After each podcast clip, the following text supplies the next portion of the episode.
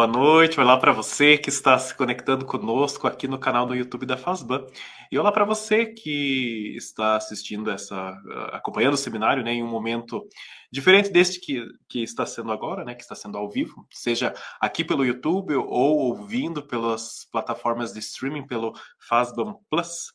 É, uh, que está disponível no Spotify, no Deezer, na, no Apple Music, então nas principais plataformas de streaming. Seja muito bem-vindo, muito bem-vinda, né? É uma, é uma alegria, com grande alegria que a gente tá, está aqui.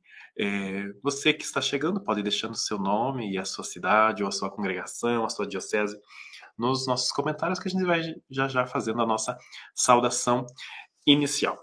É, eu quero já de antemão dizer que eu deixei fixado aqui no, no nosso chat uma, uma mensagem com o link é, para o material de apoio, seja do primeiro dia do seminário, seja do segundo dia, ontem uns vídeos, também as, a partitura, né, a nossa bibliotecária Celene escaneou a partitura da, da Liturgia das Horas, que o Frei Alessio é, disponibilizou, e também tem uma apostila é, para o dia de hoje, que o Frei Alessio também é, nos encaminhou. Acabei de colocar a apostila lá, então quem acessou o link antes pode acessar de novo, que tem, eh, tem essa apostila de liturgia que o Frei vai, vai trabalhar no dia de hoje. É, então vamos aqui aos nossos, as, as, as, pessoas que estão nos acompanhando aqui pelo, pelo nosso chat. Boa noite, Valmir. Valmir sempre, né? Valmir tá, chega bem, bem cedinho. Valmir Pereira, seja muito bem-vindo, Valmir. Irmã Adriana, sempre presente. Sueli, um abraço, Sueli, seja muito bem-vinda. O Anderson, seminarista é, que reside em Contagem, Minas Gerais, missionário da Boa Nova. Jean Novaes, redentorista, seja muito bem-vindo. É, Vladislan também, obrigado Vladislan pela ajuda ali quando a gente colocou o link, né, nos ajudou a ver se estava tudo disponível, seja muito bem-vindo. Ana Maria da Diocese de Itapipoca no Ceará, presente, né, Ana Maria, seja muito bem-vinda. José Henrique, boa noite. Alexandra Gritti, Gabriel Brito também, muito boa noite. Maria Helena Harada também esteve conosco nesses três dias. Ednei, Júlio Afonso, Agostiniano São José do Rio Preto, seja bem-vindo, Júlio é, Isaura Santos Carvalho, Sônia, boa noite, Sônia, Pedro, Alberto, Heitor, o Cândido, Marcos, é, Alexandre, que é de Guarulhos, né? Mais uma vez, bem-vinda. Débora Carli, sempre presente com a gente, né, Débora? Boa noite, de São Bernardo do Campo, São Paulo, bem-vinda. Juliana da Silva, Marcos, da Diocese de Chapecó, catarinense também, também sou catarinense, Marcos, sou, minha família mora em Jaraguá do Sul. É, João Souza, seminarista é, de, do Seminário Diocesano Bom Pastor, Teófilo Tones, muito bem-vindo. É, Giovanni Souza, seminarista da Arquidiocese de Londrina, também daqui do Paraná. Lucas Araújo, da Diocese de Itabira, Minas Gerais. E o Leonardo Neves Alvorada, da Arquidiocese de Porto Alegre. Seja muito bem-vindo, Leonardo. É, então sejam todos bem-vindos né, ao nosso terceiro dia do Seminário de Liturgia, que tem como tema a música sacra litúrgica. Né? No primeiro dia nós trabalhamos juntos a questão histórica, né, o canto litúrgico época por época. No dia de ontem nós trabalhamos o canto litúrgico na liturgia das horas. E também, e hoje será a música sacra litúrgica na Santa Missa. Então, o tema de hoje é a música sacra na Santa Missa. Nós, né, lembrando, nós estamos aqui com a presença, né, com a assessoria do Frei Alessio de Azevedo, deixa eu chamá-lo aqui para que a gente possa dar continuidade a esse, a esse, seminário. Boa noite, Frei Alessio, tudo bem? O senhor está com o microfone desativado. Boa Agora noite. Marcos, boa noite, queridos e queridas, todo esse pessoal de boa vontade que comigo, conosco, queremos aprender junto. Sejamos todos bem-vindos. Nós fizemos a salvação inicial para muitas pessoas aqui no Brasil, né? Mas eu vi que apareceu um comentário agora aqui do Evaristo Antônio. Ele é de Luanda, Angola. Seja muito bem-vindo, Evaristo. Que lindo, gente, Evaristo. De Luanda. É, Luanda, né? diretamente da Angola. Seja muito bem-vindo. É, então, é, Bem, Alessio, antes de nós irmos para o nosso encontro, vamos fazer um merchan aqui do, do seu livro. Né? Hoje eu tive a alegria de receber em mãos. O Dum Levamos a História da Ordem dos Servos de Maria foi escrito pelo Frei Alessio. Frei Alessio, o senhor quer falar um pouquinho sobre o livro? Sim. É, esse livro, o nome em latim, Dum Levamos, na verdade, é o documento de 1304 que aprova a nossa ordem na igreja. Então, nossos sete santos primeiros pais, apenas um estava vivo que morreu em 1310, o Santo Alessio Falconieri. Ele viu a ordem ser aprovada. Ele tinha 110 anos quando ele morreu. E o, uh, esse documento, Dum Levamos em Circuito Nostro. Eu achei por bem, nos 100 anos de Brasil, e na pesquisa que eu fiz da ordem aqui no Brasil, eu me sentia assim, sentado no meio do mundo e olhando ao meu redor. O que, que a ordem é? O que, que a ordem fez? Quem são ah, ah, os membros, a família servita? O que ela fez? Então, eu repeti o título. Enquanto sentado estamos olhando ao nosso redor. Eu vi tudo isso. Então, foram praticamente 30 anos de pesquisa que fui juntando e aí coloquei num volume só e deu um volume muito bonito, muito completo, muito preciso e necessário para quem quer conhecer a Ordem do Servo de Maria, uma ordem masculina com as monjas contemplativa, com 18 congregações de freiras, com a ordem secular, a antiga ordem terceira, né? E a diaconias e outras modalidades. Quer dizer, uma ordem muito grande para todos os gostos e para todos os fins. Servir a Deus e a humanidade como Maria serviu. É, isso aí. É isso aí, Frei. Então, quem tiver interesse em adquirir o livro uh, Dum Levamos, né, que foi escrito pelo Frei Alessio, é só entrar em contato pelo e-mail, né, que eu estou deixando aqui na tela. O e-mail do Frei Alessio é oicela65.gmail.com, né, para quem não sabe o que significa Oicela, né, é Alessio ao contrário, né, achei bem, bem criativo também esse, esse e-mail. Então, quem tiver interesse pode estar escrevendo um e-mail para o Frei Alessio através do, né, do endereço oicela65.gmail.com. Deixa eu tirar o nosso, nosso banner aqui. Então, Frei, nesses três dias, né, nós, nós né, buscamos introduzir ao conhecimento tradicional da música sacra litúrgica, bem como de promover expressões artísticas adequadas à cultura contemporânea. Né? O senhor nos ajudou nesses, nesses três dias a ter uma, né, um panorama histórico da, da música sacra litúrgica. Ontem nós vimos na liturgia das horas e hoje é dia de aprendermos um pouco mais sobre a música sacra litúrgica na Santa Missa.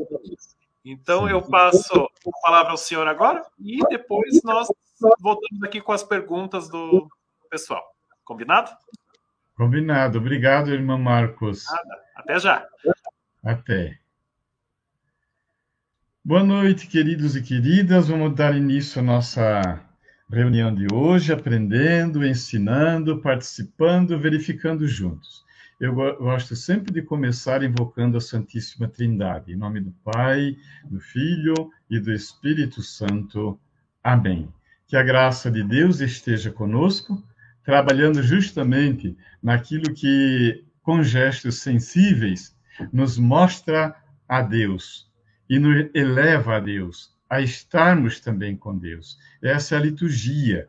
Então, gestos simples que comunicam o eterno, o sagrado, a, a nossa baixeza na mais alta majestade que é Deus.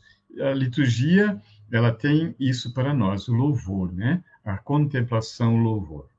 Ah, eu, eu, eu vou fazer uma leve é, busca lá no pezinho da nossa liturgia, dando uma passada no tempo, e depois eu quero entrar é, até o, o que representa para nós é, esta, este trabalho todo, justamente aqui no Brasil, com tanta gente que colaborou para que nós tivéssemos uma liturgia como nós temos hoje, que não deixa de ser uma liturgia trabalhada, uma liturgia de inserção, uma liturgia que leva a comunidade realmente a ver e a vivenciar Deus na sociedade. Então, eu diria assim: no primeiro momento, é aquele majestoso, né? O Cristo, na última ceia, ele institui a Eucaristia. Esse é o grande memorial. É o que diferencia nós cristãos católicos de toda outra gama cristã. As igrejas que não conservam esse sacramento e nem tampouco a Sagrada Eucaristia. Então, nós cristãos católicos conservamos isto é, desde o momento em que Jesus instituiu a Sagrada Eucaristia.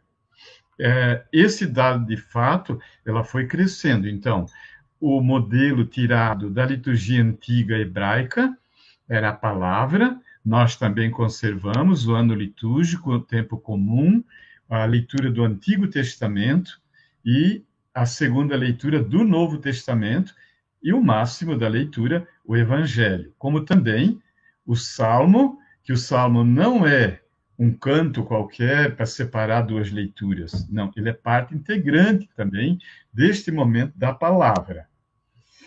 E com isso a gente foi entrando, então, e superando e definindo é, e deixando muito claro, de maneira muito culta, muito acessível à comunidade cristã, a funcionalidade do culto litúrgico. E é claro, com isso foi acrescendo, paralelo a isso, foi também crescendo a liturgia das horas. Tudo isso nós conservamos até hoje, graças a Deus, buscando sempre uma beleza maior e uma participação de toda a Assembleia Cristã, de toda a comunidade. É, depois eu digo para vocês quais as dificuldades encontradas no momento presente. Por isso que eu quero juntar esse, esse passo todo que nós demos desde o início da, da primeira comunidade cristã, os, os discípulos, enfim, e vindo então a cair no momento em que São Bento, com outros monges do deserto, são Bento ele começa então a vida cenobítica, a vida comunitária, rezar e trabalhar. A escolástica, mulher, irmã dele, também começa. Então, um, um outro ponto orante, que é a, a questão do, da liturgia das horas. Depois nós vamos é, chegar no ano 900, que aí a igreja muda também pelo seguinte: o que é que há de mudança aí? E de acréscimo e de definição maior na vida litúrgica. Existe a questão do respeito aos mortos, principalmente os mártires.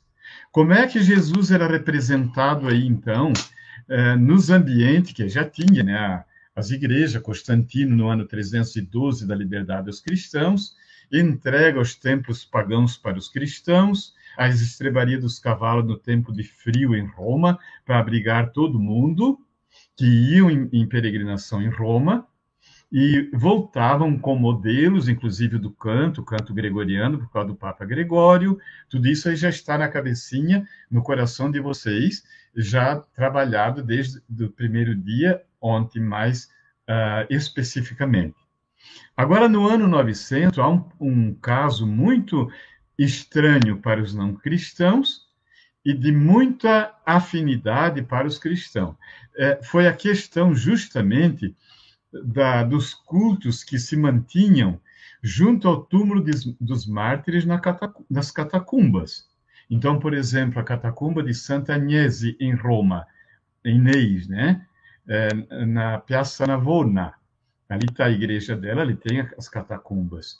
A catacumba de Calixto, a catacumba de Priscila, a catacumba de São Sebastião. E se você somar esses locais que são separados por quilômetros um do outro, se você juntar tudo, nós diríamos que temos então, de galeria de catacumba, 14 quilômetros seguido. Não é pouco. Ora, 14 quilômetros, é, é, e não é uma, uma via só por debaixo da terra, como um metrô. Não, são várias vias, praticamente assim, vilas inteiras, escavada, os lóculos, ali estão, então, onde se colocavam os cristãos. Não é verdade que ali se fazia culto aos cristãos. Se levava, então, a flor da terra, a igreja, como é o caso do, de São Sebastião, da Inês, do Lourenço, que aí foram surgindo igreja em cima do lugar onde estava o corpo lá embaixo, e depois retirado, então, os restos mortais e colocado a relíquia. Mas antes disso aconteceu um fato, foi a invasão de Roma pelos mouros, a gente fala mouro porque o pessoal era moreno, né, os turcos, enfim, muçulmanos. eles invadiram porque qual era a, a, a ambição que eles tinham e a confusão também que se tinha? É, todos comentavam que para nós cristãos, no momento em que se matava o, o cristão, martirizava, ele era sepultado envolto em faixa, e em cima dos dois olhos colocavam duas moedas. Quanto maior a moeda, mais valor teria para pagar o tributo à entrada à porta do céu. Isso era uma ideia que eles tinham. Por que, que eles se ambicionaram, então, com isso? Porque eles precisavam de metais e na região onde eles vinham não tinha metais. E o metal para ele era pre precioso para fazer as facas de ou as espadas, né, de guerra, os canhões e as balas. Então, apelaram por tudo. Por último, foi apelar também para as catacumbas, achando que no corpo dos mártires sepultados, ali encontrariam essas quantias de metais para fazer então seus utensílios bélicos. Não encontrando nada, eles saíram chutando e quebrando tudo. Aonde que alguns túmulos, como o de Bastião e outros que já tinham uma, uma certa preciosidade de é, invocação como é, santo na igreja, que não eram canonizados ainda. Então, deu-se esse fato, o Papa, respeitosamente, mandou que se juntasse os restos mortais, separassem, colocassem em lugar devidamente à parte, e aí então o Papa canoniza o Marte não precisa, até hoje, de milagre para ser canonizado. Basta simplesmente provar que, no momento do martírio, ele não se revoltou. Então, dá-se nesse ano 900 as primeiras canonizações, a exposição dos restos mortais do dito cujo santo canonizado e a abertura do culto litúrgico aos mártires, aos santos. Então, além de Maria, além de Jesus Cristo, agora também os santos, os mortos. E porque já era definido no creio. Então, o primeiro momento agora que é representado Jesus não mais carregando a ovelha no ombro, toda a igreja tinha Jesus, bom pastor, carregando a ovelhinha no ombro. Ele que resgata, né, a ovelha perdida. Ah, na igreja de São Cosme e Damião, também mártir, que está perto do Coliseu Romano, ali então foi ostentado pela primeira vez na história no culto litúrgico, a Santa Missa, foi ostentado a cruz, trazendo Jesus pregado na cruz. E de lá para cá, então, todas as igrejas, obrigatoriamente, principalmente depois do Vaticano II, nós devemos rezar a missa no lugar onde tenha ostentado o crucifixo, que é a cena que Jesus redime a humanidade, perdoa a humanidade, resgata a humanidade. O Cristo novo Adão, que é lembrança dos escritos de, de Santo Irineu. Então, uh, Irineu de Leão, né, o grande bispo. Uh, o Cristo novo Adão, Maria nova Eva.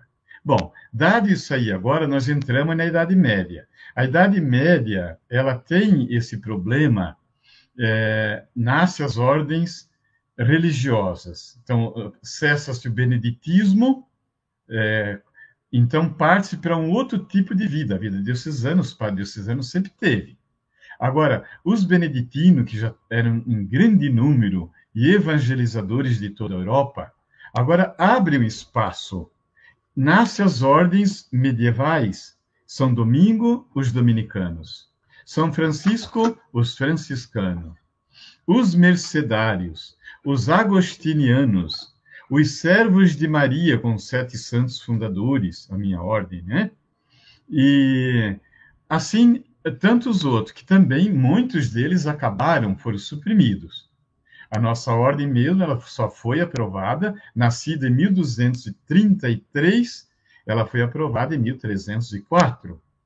Então, houve uma tentativa de acabar com muitas destas ordens. E aí, esse período, a liturgia, ela permanece nos mosteiros, a humanidade, ela agoniza entre tantos é, problemas. Um deles é o acúmulo de terra na mão de poucos, e aí a igreja que tinha terras também, é, era fácil de colocar pessoas perto da igreja. Então, a, a, a, a igreja ela substituiu praticamente o castelo. Toda a cidade crescia em torno da igreja, dos mosteiros e dos conventos das ordens religiosas. Como o analfabetismo era grande e nos conventos se primava por uma área mais culta, então o que é que se deu? As devoções. Então a vida litúrgica ela tem uma certa baixa porque, de certa forma, faltou cultura. Então, a interpretação, a leitura dos breviários, é, a participação na missa, enfim, o conhecimento do latim, que também, até o 1500, o latim cai bastante. E aí fica somente na forma litúrgica, mas para quem não estudava, não podia acompanhar a liturgia. Então, criou-se formas é, de é, devocionismo. Um deles o, o Santo Rosário. É, caminhamos então 1500, aí veio o Concílio de Trento. Veja que aí, por que o Concílio de Trento? Porque havia divisão na igreja. O Lutero, que era um monge agostiniano, descontente com tanta coisa, deixa Roma, volta para a Alemanha, e o resto da história vocês sabem. Né? Depois Calvino, eh, Henrique VIII na Inglaterra, Todos esses países, eles, Calvino em Genebra, né, na Suíça, todos esses grandes líderes, eles saíram do mundo católico revoltados e fundaram, então, eh, diminuindo a quantia de fiéis na Igreja Católica. E, de certa forma, criando, porque eram homens fortes da sociedade, dificuldade para a vida religiosa, para os conventos, na busca, então, de supressão de propriedades, para eles pegarem, então. E nós perdemos muito na Alemanha. Nossa ordem, praticamente, ela acaba na Alemanha em 1537, desde o 1268 que estava lá. E assim todas as outras ordens também. Então, com isso, há uma diminuição. Agora, do Concílio de Trento, nós vamos dar um pulo nesses 500 anos, porque aqui entra uma questão também muito importante principalmente no território francês, é, que colaborou muito com a Igreja, sem dúvida, a França. A Itália, enfim, a Alemanha, nós temos grandes santos, grandes santas de, destes países aí, a Inglaterra. É, o que, que acontece aqui, então, nesse meio, 1600, 1700?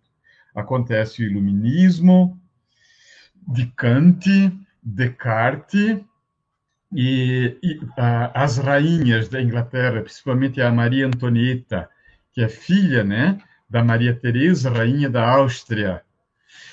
E então são famílias e aí já se lutava entre catolicismo e é, cristianismo católico e cristianismo de Lutero, de Calvino, de, de Henrique VIII, entre a igreja anglicana, a igreja protestante, né, e a igreja calvinista e a Igreja Católica.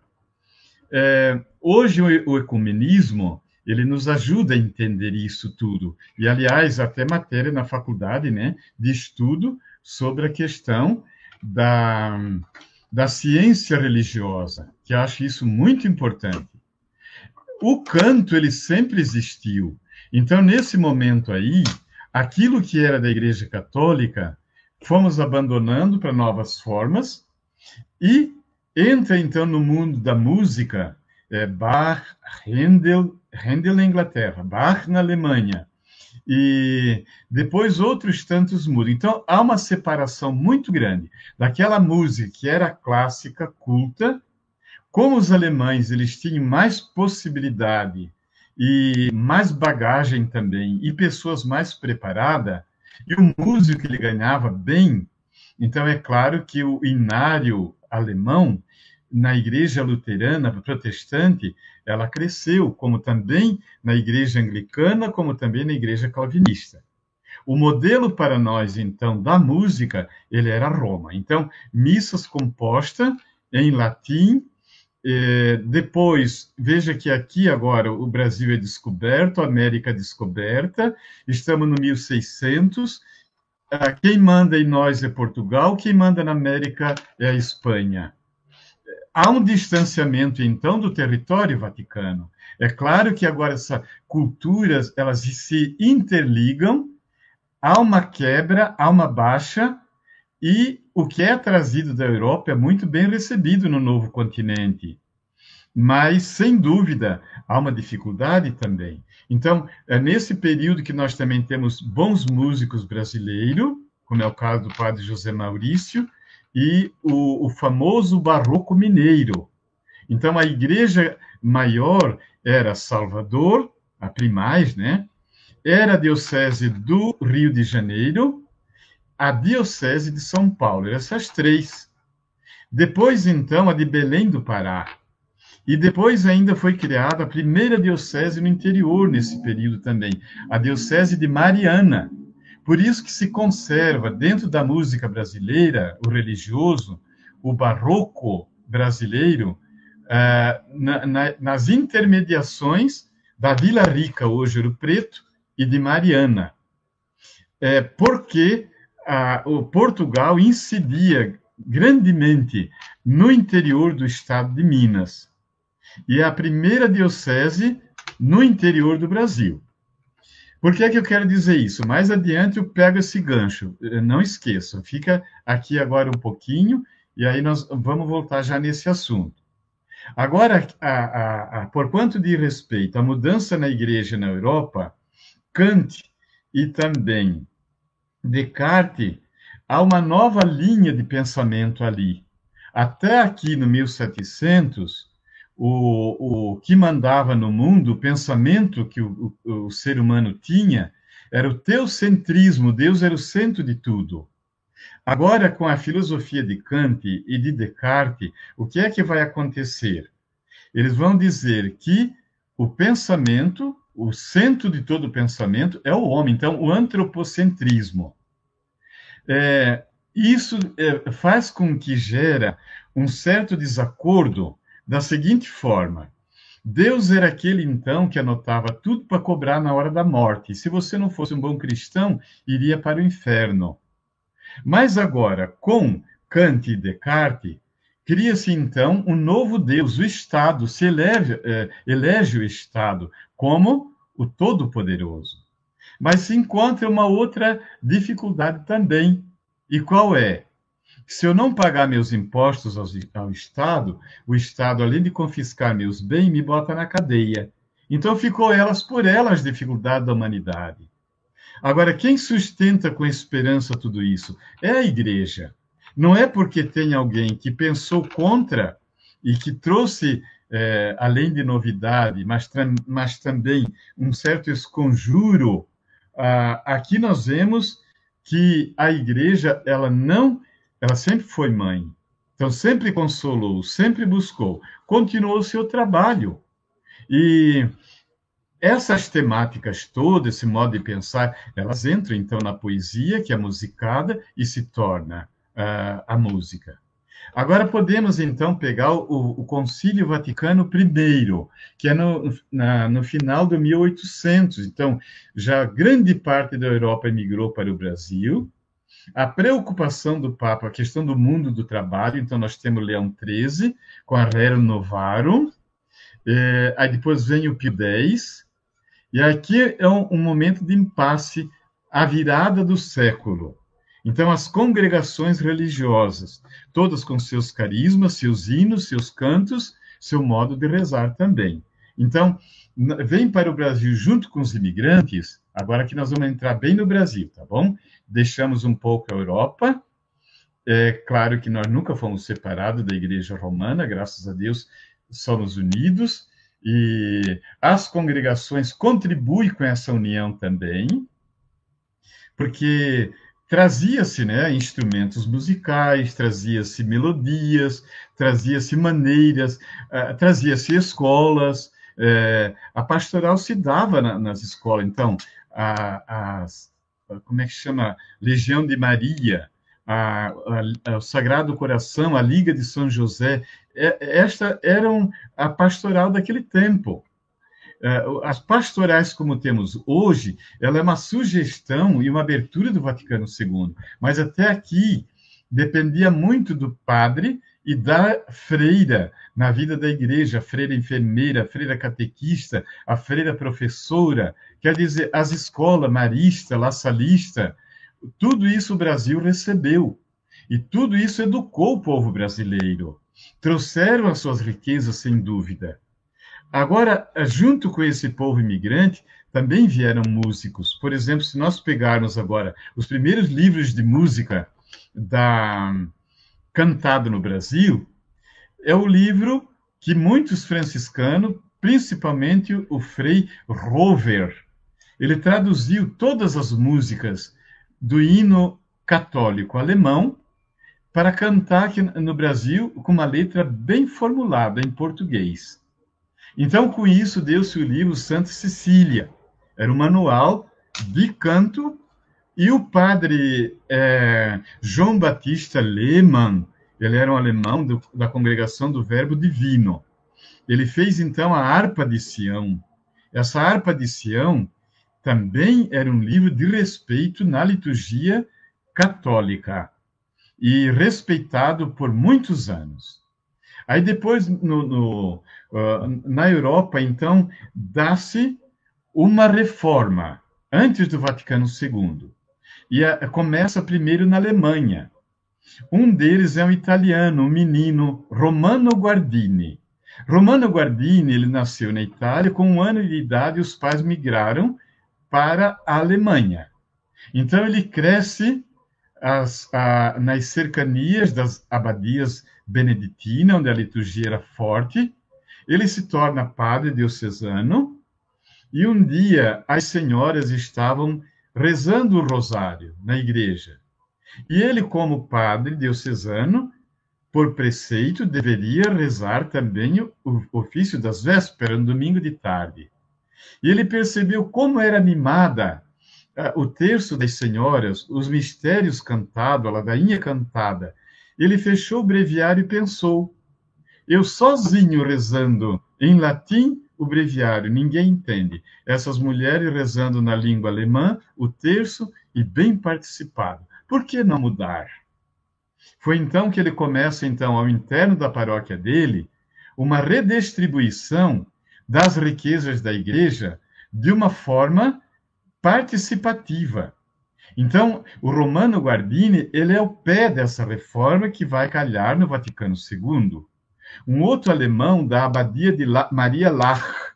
Os beneditinos, como nós, servos de Maria, eles dedicam muitas abadias a Nossa Senhora, né?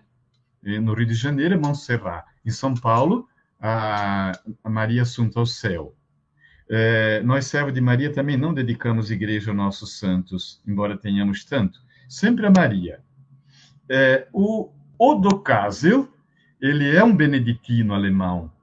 E é, ele tem uma morte muito linda, o Odo Kasel, que é outro que expoente desta reforma litúrgica na Alemanha, na abadia de Maria Lach ele, na noite de Páscoa, ele cantou Exulte, e quando ele terminou o Exulte, que de, eh, colocou o sírio novamente no pedestal, perceberam que ele não estava bem. Então o mestre cerimônia retirou ele para a sacristia. Chegou na sacristia, a morte foi anunciada. Ele infartou, ele já estava infartado, né? E ali então foi o fim dele. Quer dizer, ele cantou Exulte Pascal, e aí retirou-se para a sacristia e numa cadeira ele foi embora, fez a Páscoa dele. Então, um homem que lutou muito pela, pela beleza da liturgia, pela reforma. Aí nós temos o Vaticano II. O Vaticano II, então, já contava com estas duas figuras e outros tantos de peso menor para uma reforma da igreja, que daí não foi só a reforma dos textos, foi a reforma também de igrejas. E aí nós temos hoje essa riqueza arquitetônica, de poder até fazer curso sobre espaço sagrado, de canto litúrgico, de melodias, de, de escolas para a liturgia, para o canto, enfim, Quer dizer, a igreja ela tem uma vasta cultura e não é um amontoado, é uma distribuição. E vocês comigo aqui, percebendo quanta matéria que nós temos para estudar, para esclarecer, atuar melhor em nossa pastoral, verificar, aprofundar e num aperfeiçoamento maior. Quem sabe tocar um instrumento, quem sabe ler música, o trabalho bonito que se pode fazer na evangelização, numa beleza ainda maior na liturgia. O Papa Bento dizia, né, o, o cardeal Sarai também, que a liturgia tem sua beleza. Papa Francisco bate muito nisso, inclusive agora, esse documento que ele lançou, né? Desiderave, desiderate. Uh, não, desiderate, desiderave. É, desidere, desiderare. Desejei ardentemente celebrar, né? Então, muito bom esses documentos todos. Eu não vou aqui discutir documento com vocês, porque o nosso tempo é pouco, apenas cito e acaba errando ainda, ainda bem que o Thomas está aqui pertinho de mim e me corrigiu. E, mas veja bem, isso é muito importante. Então, agora nós podemos pegar o Vaticano II e aí vamos olhar a, a, a, o, o, canto, como é que ele é trabalhado, como é que, que ele vem sendo. É, vocês lembram direitinho e se alguém é mais no, bem mais novo do que eu, como é o, os nossos jovens aqui em casa, no colo da mãe ou no colo da vovó, antes de dormir, vocês ouviram essas musiquinhas para vocês dormirem. Eu lembro, era menino, então todo mês o padre, a cada dois meses o padre vinha na capelinha que eu morava, e aí então se saiava para aquela missa, um canto de entrada, um canto do ofertório, um canto de comunhão e um canto para o final da missa. Então, o primeiro canto da reforma litúrgica, como é que era? Alegres vamos à casa do Pai e na alegria cantar seu louvor. Isso é o canto de entrada.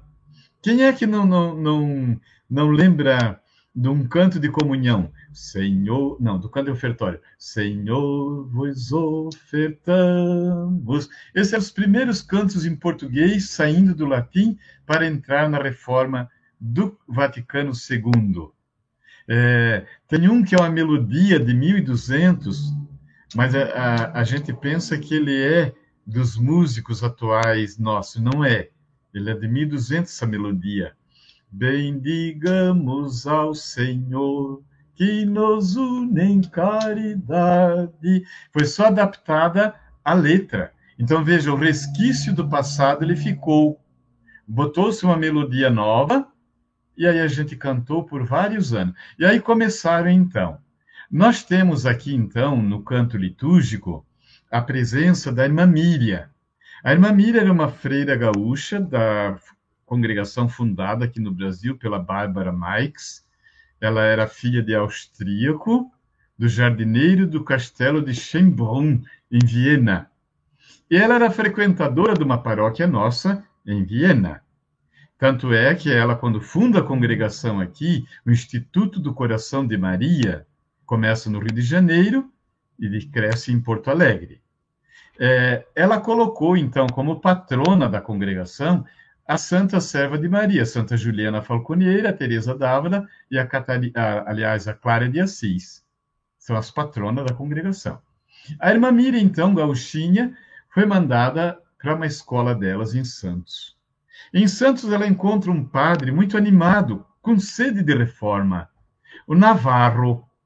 Depois, o Navarro se torna bispo. O Navarro fez muita poesia que também juntou-se com o ex-capuchinho Valdeci Farias. Os três, então, numa grande amizade, compuseram muita coisa. Então são e as missas então elas eram assim compostas, né? Canto de entrada, um salmo de meditação, mas não o salmo em si, que era permitido fazer uma poesia em cima do salmo para o intercâmbio das duas leituras. Depois uma aclamação, o ofertório, a comunhão e o canto final. Essas eram as missas compostas. Ela virou moda isso então, missa do, do, dos falecidos, missa do coração de Jesus, que hoje celebrou, até cantamos aqui um, uns cantos da Irmã Miriam, da Missa do Coração, de, do Valdeci Farias, aliás, do Coração de Jesus, enfim. Depois vem Fabrete, mas aí com a Irmã Miriam, o Padre Navarro, nós temos um Padre Weber, está vivo ainda com 93, 94 anos, e ainda colabora. Depois tivemos no Pernambuco o Reginaldo Veloso, seguido por mais outros. Valdeci Faria também era nordestino, se não me engano, do Maranhão. É, no sul do Brasil, Padre Turra, é, o, o José Cássio Santana, de Florianópolis, e, claro, um, muitos deles foram ex-seminaristas, e uh, os clássicos padres ainda continuam. Ontem um seminarista lembrou o nome de um deles, dos claretianos, como também o padre Talarico, era aqui de família de Curitiba, se não me engano, o padre Talarico. Então, a música culta, ela continuou em muitos padres e muitas religiosas. E entrou, então, é, é, outros compositores, trazendo de maneira mais simplificada para o alcance de todo o povo. Então, os corais foram diminuindo para dar espaço à assembleia que queria cantar, ou então mesclando um canto do, do, do coral, a vozes, com o canto do povo. O povo que cantava numa voz uníssono. Então, entra os instrumentos também, porque vai eh, se aculturando. O... Entra, então, os instrumentos, como, por exemplo, o violão. Eh, como se permitiu rezar na língua vernácula, a língua do país, de cada país, também foi dada entrada nos instrumentos que cada país traz. Então entra na igreja a bateria, o tambor, o violão, os instrumentos brasileiros. Por muito tempo respeitou-se que não se compusesse músicas para missa em ritmo de samba. É, claro que todo você eh, tem as suas imaginações, não é proibida, mas não exagerem também, tenhamos compreensão, sem dúvida, né? Nós não, não, não estamos aqui é, sendo críticos, nós estamos fazendo verificação. Quando a gente verifica, a gente ganha, porque se redescobre as verdades. As verdades, elas não são escondidas, elas são colaboradoras para que a gente não erre mais lá na frente. Então, o ritmo do samba ele, ele nunca entrou na liturgia. É, é, um pouco de preconceito ao carnaval, enfim, por aí. Eu sei que vocês imaginaram direitinho, sem exagero, né? E cabível à nossa compreensão. E depois, os, todos os outros ritmos foi permitido e a gente canta. Então, até mesmo muitos temática de salmos é, tem um dominicano, ele fez assim uma reforma na, na letra do salmo para o salmo musicado não no gregoriano, mas no canto rítmico. E é, por melhor que seja alguém, chega o dia em que há de faltar. Quer dizer, ele faz, o Fabretti também colaborou muito com uh, fazendo poesia na temática do salmo com melodias muito bonitas que a gente cantava e que se canta ainda hoje, né? Inclusive também de alguns trechos bíblicos. Quer dizer, a palavra de Deus, ela sempre foi a base para tantas coisas que a gente desenvolveu, cantou e rezou. Agora eu queria dar uma passadinha também para vocês, já dá, dando esse pé todo aqui, é, sobre a questão do uso é, da escolha do canto, né? Então, as, como é que ficou o nosso calendário litúrgico? Religiosamente, o nosso ano litúrgico ele começa nos, normalmente no último domingo do mês de novembro. Então, o ano novo litúrgico. O ano civil começa dia 1 de janeiro. No ano novo litúrgico, no último domingo de novembro, abre-se com o tempo do advento. Então, Aí, é claro, evita-se advento e quaresma a palavra aleluia. Então, prima-se por versetos ou versículos bíblico, às vezes eu misturo italiano, tá? Desculpe. É, é, prima-se é, por versículos bíblico, frases bíblicas, para traduzir a força do Evangelho, quase como um resumo, a força do Evangelho. Agora, a temática do Evangelho, né? Então, abrindo o ano litúrgico com o advento, nós então vamos cantar em tonalidades menores. E por quê? É um tempo de penitência, preparando o, os caminhos do Senhor, João Batista, e preparando para a festa do Santo Natal. A outra temática agora do tempo litúrgico é o Natal. É curtinho, mas ele traz toda a alegria. O Natal a gente sente muito mais do que a Páscoa. Por quê? Porque o Natal para nós é verão, é final de ano, é férias das crianças. E a gente até confunde fechar o ano com coisa religiosa como se fosse uma formatura. Então, a crisma, primeira comunhão, faz uma liquidação. No mês de dezembro, formatura, enfim. Nós, padres, trabalhamos muito no mês de dezembro, porque muita coisa. Confissões, é, primeira Eucaristia, é, formatura, é, crisma. Olha, é um cansaço. E aí a gente pensa que isso tudo é, é como se fosse um, um, uma liquidação, um término, e aí um, um, alívio, né? Conquistamos mais um diploma. Não, no cristianismo a gente não tem diploma. Tudo permanece normal. Não é um 31 de dezembro virando 1 de janeiro que vai mudar a nossa vida. O dia é o mesmo. Talvez uma festa maior, mas a realidade é a mesma. Então a gente sente mais, sem dúvida, sim, por causa do clima, o Natal. Mas a maior festa do cristão, ela é a Páscoa, sempre foi. Tá? E o Natal foi uma data cristianizada, era a festa do sol. Cristo, sol de justiça. Então cristianizou-se. Mas não é verdade que Jesus nasceu dia 25 de dezembro. Por coincidência, a, a, a Maria, o dia 25 de março, encarnação do Senhor, com 25 de dezembro dá o período de nove meses. Só que a festa da encarnação do Senhor ela é mais antiga que o Natal. Tá? Então, coincidentemente, dá certinho, mas não, é, não foi por isso, tá bom? Ah, outra coisa agora, entra então o tempo comum, são 34 semanas no ano. E aí a gente para e entra na quaresma, que é outro período.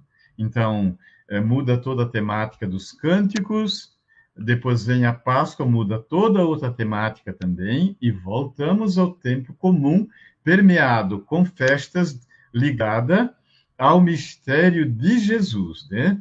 que é o corpo de Deus, a Santíssima Trindade, o, o Pentecostes, e aí vem então João Batista, os apóstolos Pedro e Paulo, e aí sustenta-se o resto do ano com as festas dos padroeiros, dos anjos e da Nossa Senhora a solenidade, então, no tempo uh, litúrgico, do tempo comum. Vai se permeando para dar uma alegria maior durante os 30, as 34 semanas do tempo comum.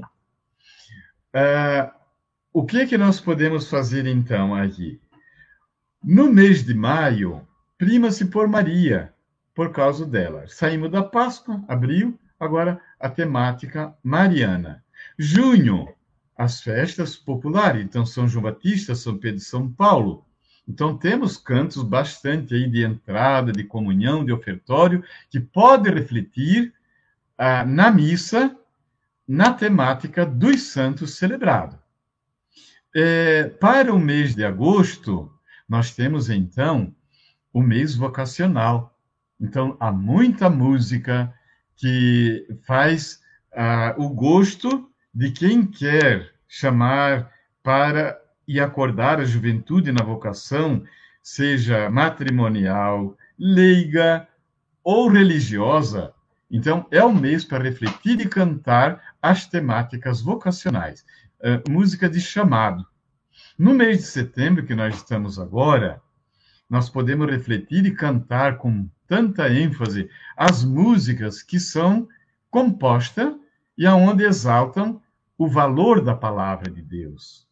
Então não tem assim como a gente fugir disso e nem dar margem para erro levando em conta essas temáticas fortes.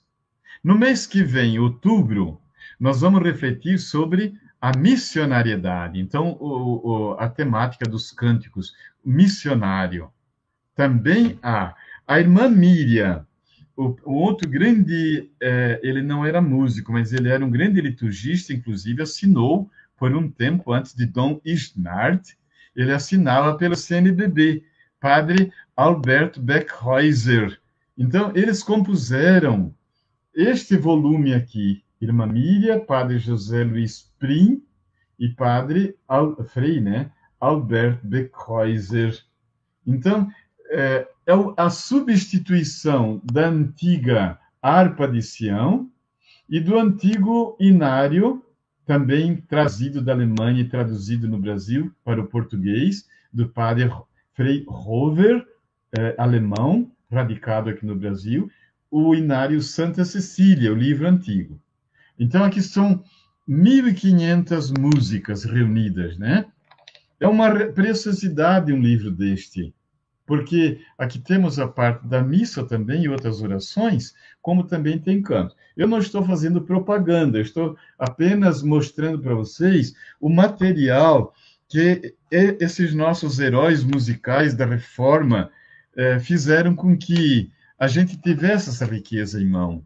Então, eu exalto com louvores pessoas deste tipo, essa, esses figurões que constamos dentro da igreja, que muito de nós conhecemos também e que a fama ficou. Então, nosso grande agradecimento a estas pessoas que souberam traduzir com grande esforço em composições e depois ainda reunir num, num volume único para a facilidade de todos nós. É claro que a criatividade é, musical ela não para, ela não fecha.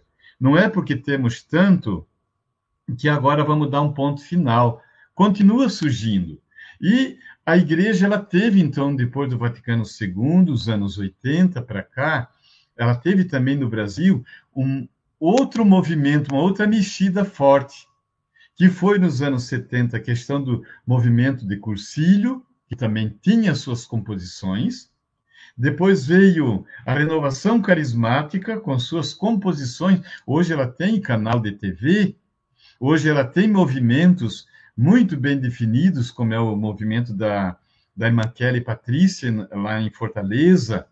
Temos comunidades é, que abraçaram esta causa, é, uma toca de Assis, enfim, tudo nessa temática da renovação do espírito, renovação carismática. Então, tudo isso é riqueza que nós cantamos na nossa igreja.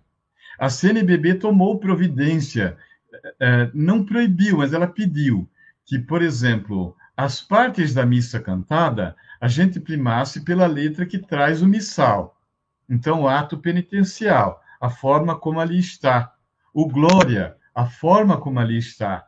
Então, criou-se crítica, por exemplo, se cantava, se inventava, né? aliás, compunha-se glória com letras diferentes de maneira rápida, né? Uma daquelas assim, glória a Deus, glória a Deus, glória ao Pai. Aí o povo repetia. Depois, glória ao Espírito, ao Filho, glória ao Espírito Santo, glória à Santíssima Trindade. Pronto, acabava o glória. Então começaram depois, de maneira crítica, os, os liturgistas mais cultos, eh, com gracejo diziam: temos que parar de cantar glorinha na missa.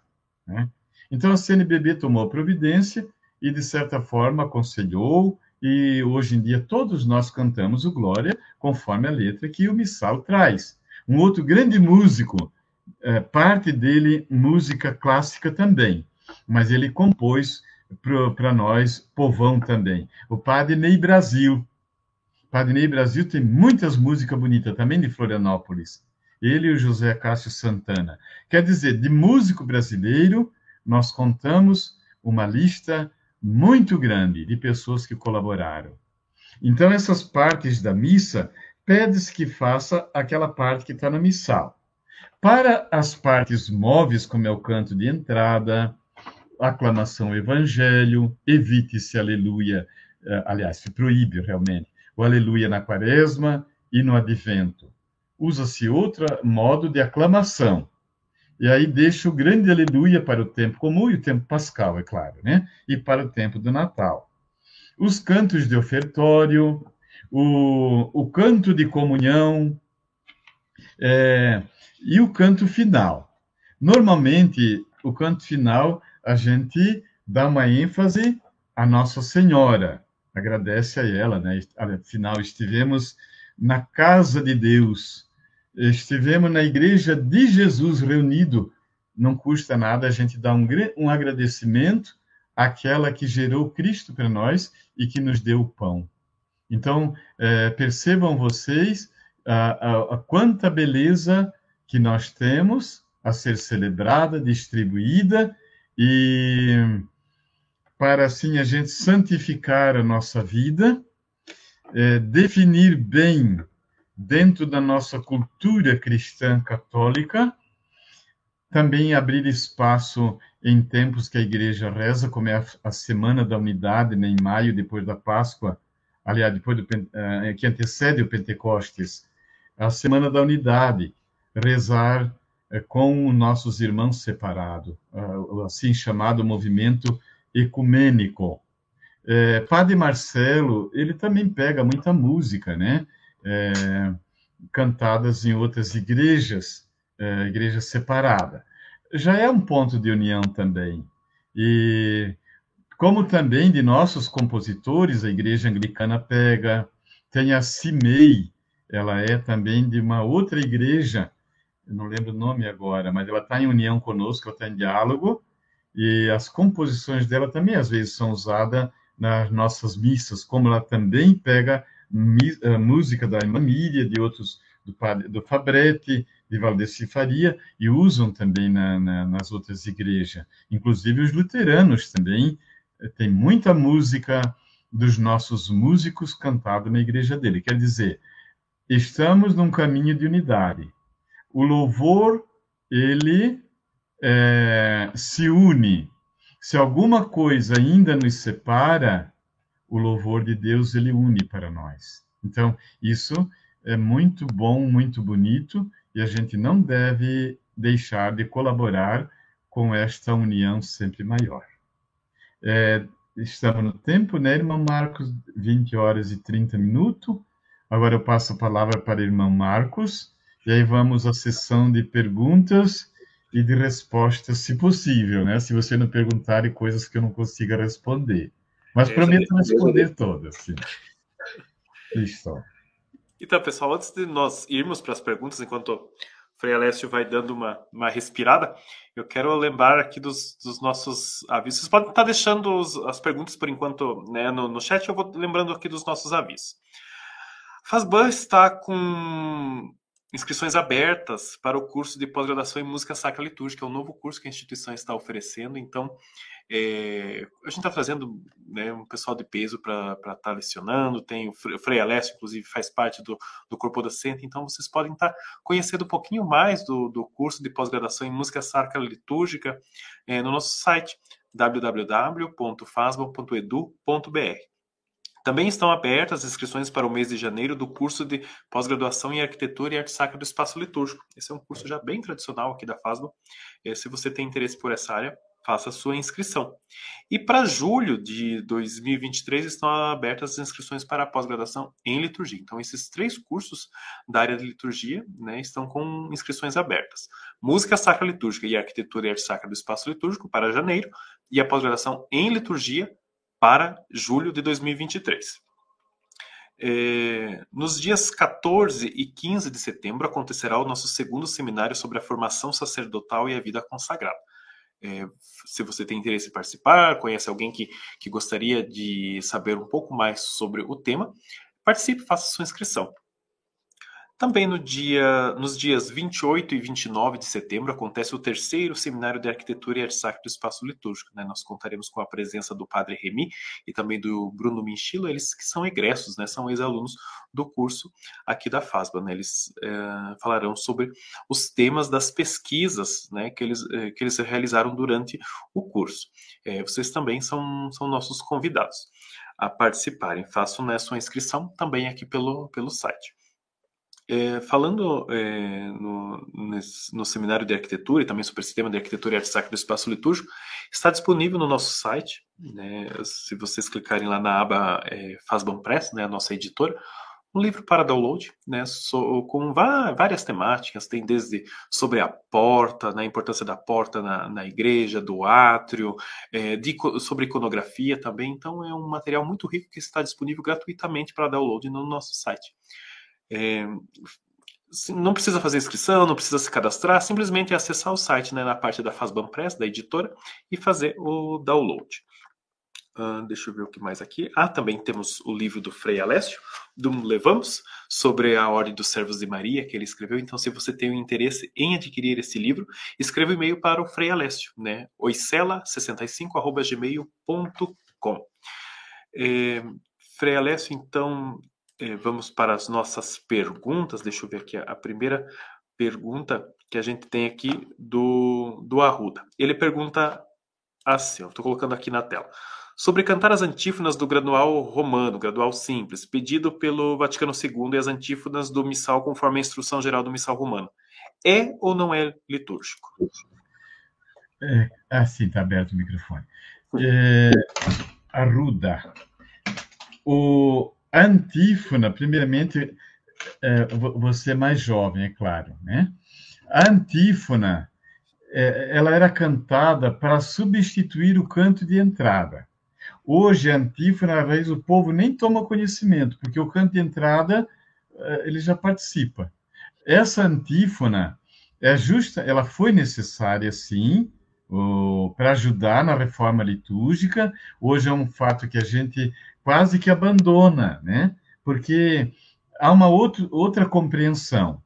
Então, eu diria assim para ti, é, conforme a instrução geral do missal romano, se tem o canto de entrada, já substitui ela.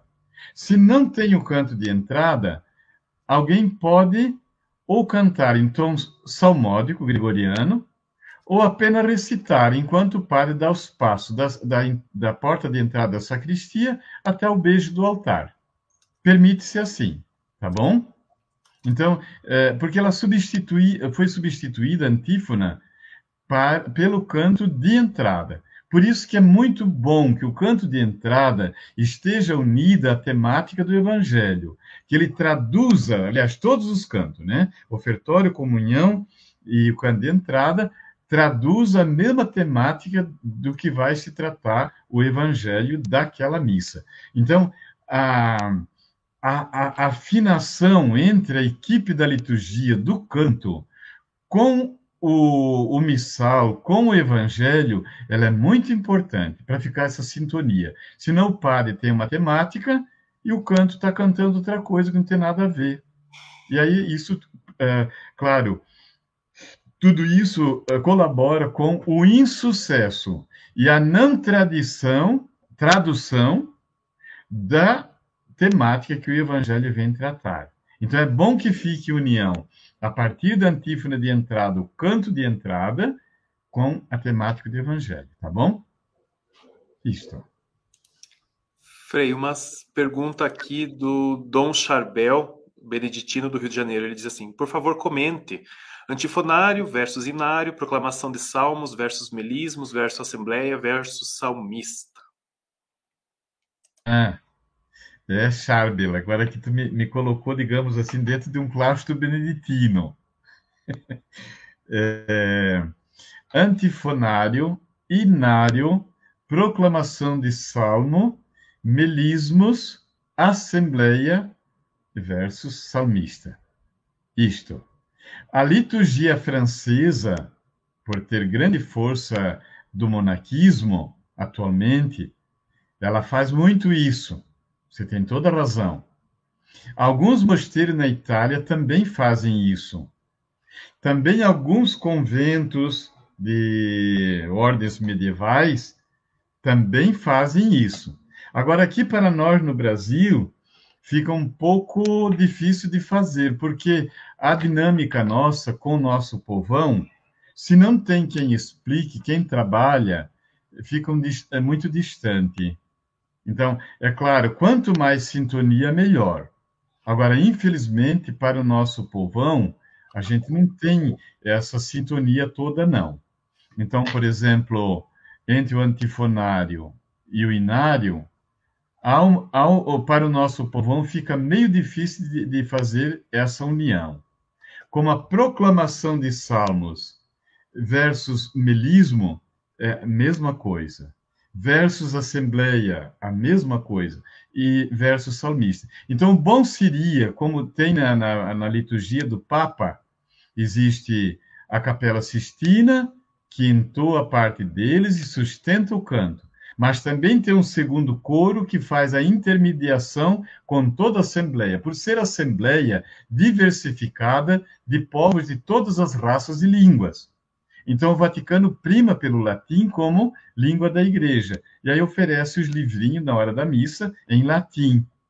Aí o povo pode participar, porque é uma língua única.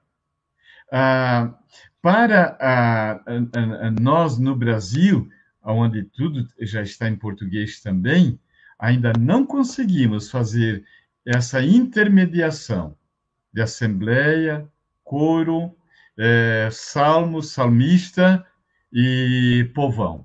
Tenta-se, tenta-se. Claro que lugares onde a liturgia é mais preparada, com pessoas mais preparadas, então pode ter a diversificação também até com os instrumentos musicais. Mas não é fácil de fazer. Tomara que a gente consiga, tá bom? Frei Júlio disse assim, olha, o comentário dele aqui. Muito obrigado, Frei Alessio, pela exposição da história da música católica do Brasil, muito enriquecedor. Ele também acrescentou: daria para falar um dia inteiro para saborear e cantar essa história musical. Ajuda muito a entender o sentido para a escolha das músicas para a missa. Mas vai ter a pós-graduação e aí, é, esse aqui é só, digamos assim, uma amostra gratuita da beleza que esse curso de pós-graduação pode nos ajudar e trazer para nós, viu? É. O Jorge pergunta assim, Frei, qual seria o critério para um cântico, partes fixas ou partes móveis, feito para a missa ser considerado antilitúrgico? É quando se sai da temática, né? Que uh, se eu vou cantar, digamos, o Glória, aí eu, eu tiro o Glória do missal e canto um outro Glória, mesmo que a, a CNBB é, tem alguns que a CNBB permite, é, que são fora do missal, mas digamos aquelas temáticas é, que não tem nada a ver. O santo, por exemplo, também, o ato penitencial também. Tem um. Canta-se assim: Conheço um coração tão. Uh, eu nem sei direito. Cantava-se, já não canta mais. Como ato penitencial. Quer dizer, não, não pedia perdão. O padre era obrigado a dizer: Deus Todo-Poderoso, tenha compaixão de nós, perdoe os vossos pecados. Mas ninguém tinha pedido perdão. Porque realmente a temática cantada ali, o, o, que foi cantado, não era de ato penitencial. Então é antilitúrgico, sim é, cantos de Nossa Senhora na comunhão. É antilitúrgico. É, é, tem um aleluia é, que canta-se. Claro, é um aleluia, de, de, não sei de onde é que trouxeram aquilo. Aleluia, aleluia. Aí tem todo um refrão.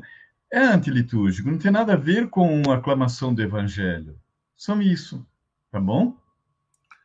Nesse mesmo embalo, digamos assim, Frei, a Ana ela, Maria Xavier ela pergunta assim: no mês de maio estamos em pleno período pascal, o que cantar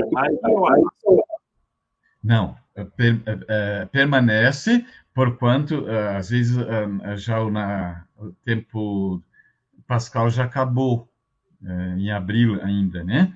Mas se a, como esse ano que agora ele foi adiantado, então permanece a temática pascal.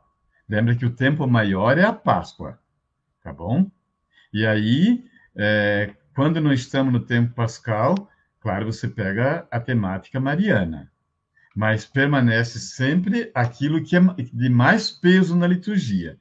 Então, a Páscoa, o Natal, é, permanece dentro desse espírito aí, tá bom? É o maior é o tempo pascal, sem dúvida, maior peso. Tá?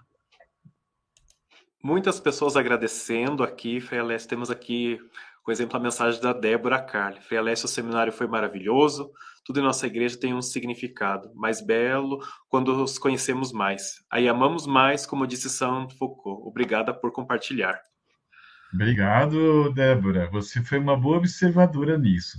É isso que eu queria que vocês percebessem. A beleza. Conhecendo, a gente ama mais. A gente participa melhor, colabora melhor e nos santificamos também, porque é, você entra é, nesse mistério não só celebrado, mas revelado. Você sabe o que vai buscar, entra sabendo o que pode encontrar. Então não é uma surpresa, é uma certeza. Tá bom?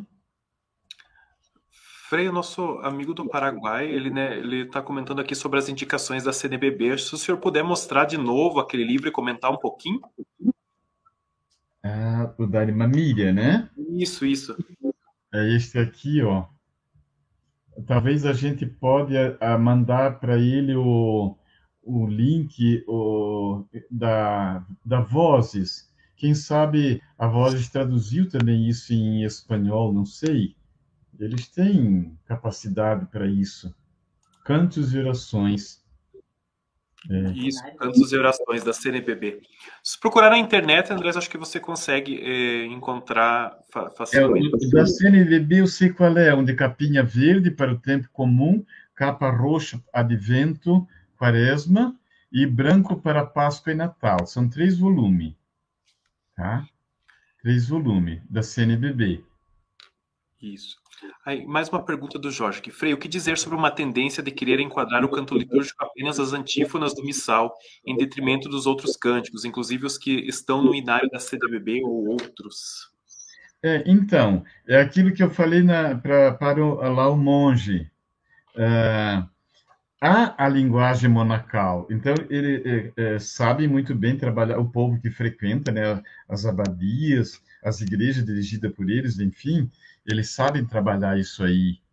Agora, para uma paróquia diocesana, é, fica muito difícil, visto que o padre sozinho, tanta coisa para resolver, para fazer, ele se, se, se alegra com, às vezes, um grupinho até mesmo é, é, muito pobre para poder ajudar na liturgia.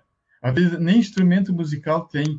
Então, eu, eu diria assim, ó, vai-se pelo bom senso permaneça na verdade que se distribui para o povo, aceita-se trabalhar com aquilo que tem. Então, se tem o canto para o povo fazer uso, aí é claro, tu tira a antífona.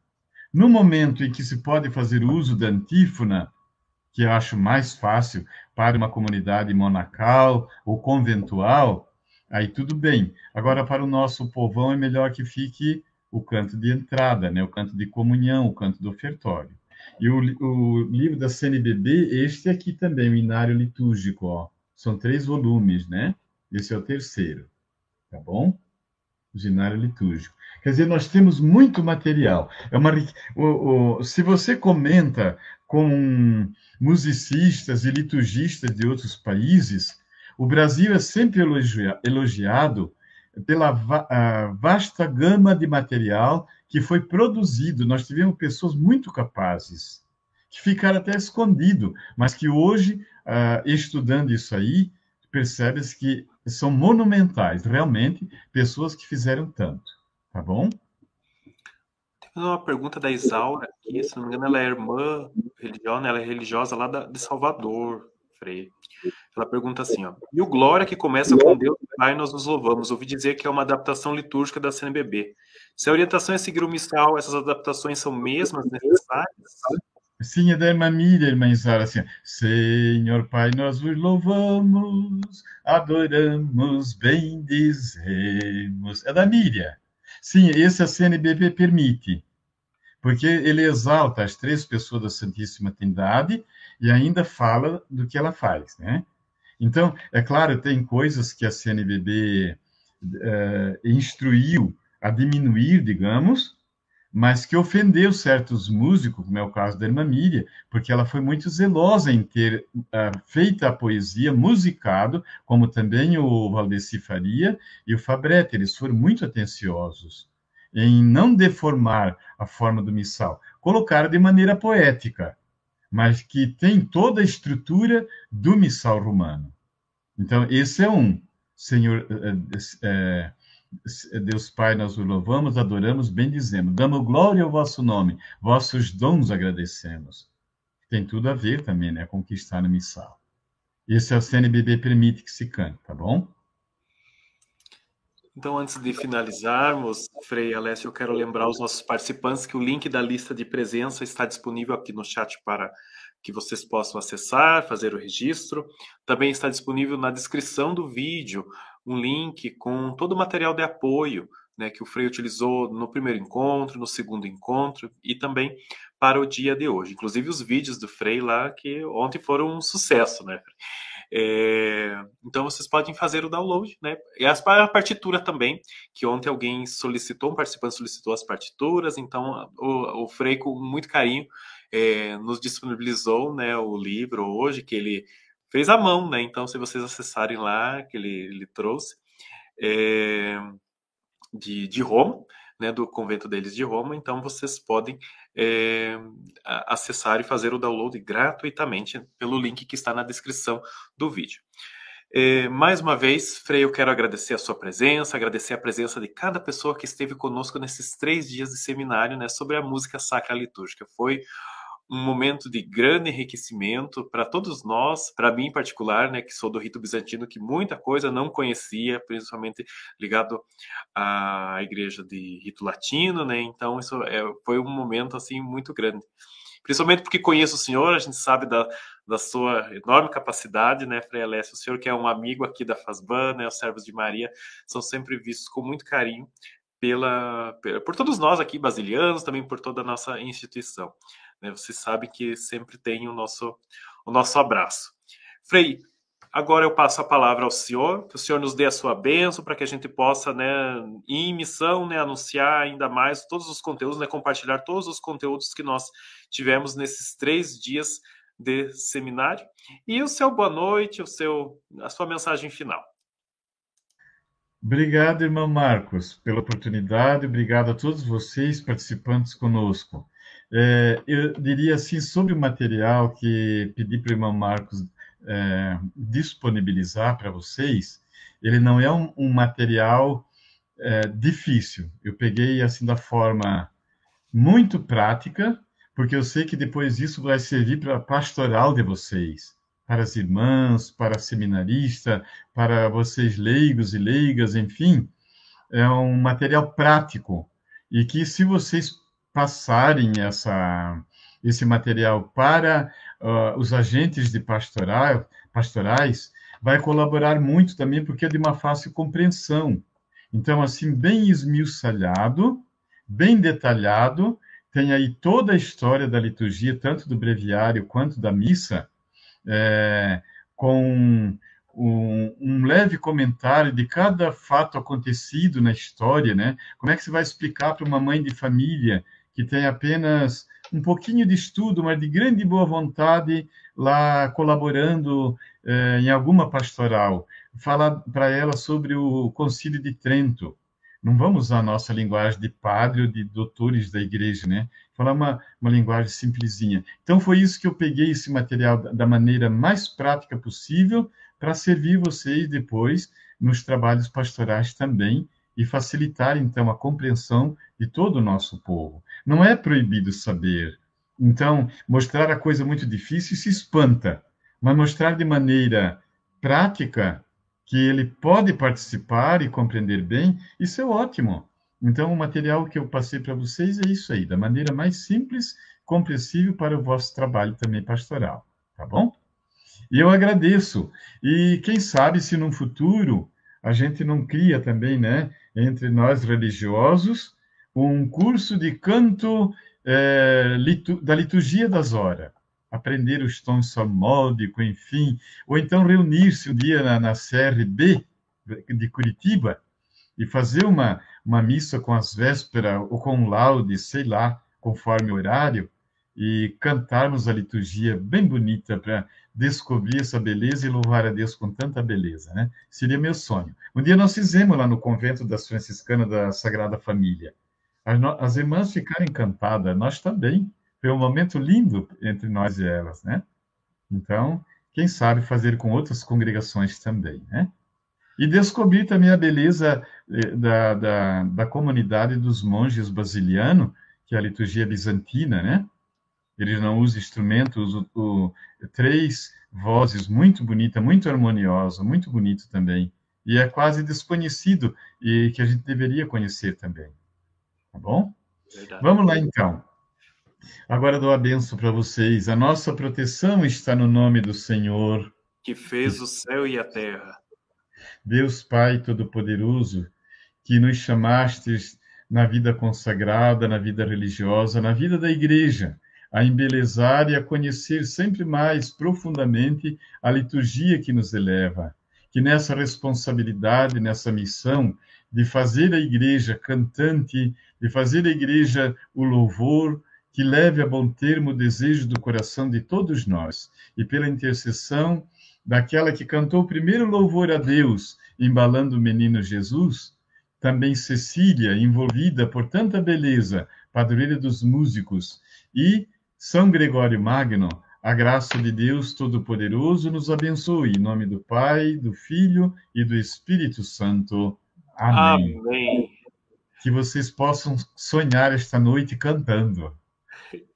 É isso aí. Até a próxima, pessoal. Um bom descanso, um bom final de semana e até. Tchau, tchau. Tchau.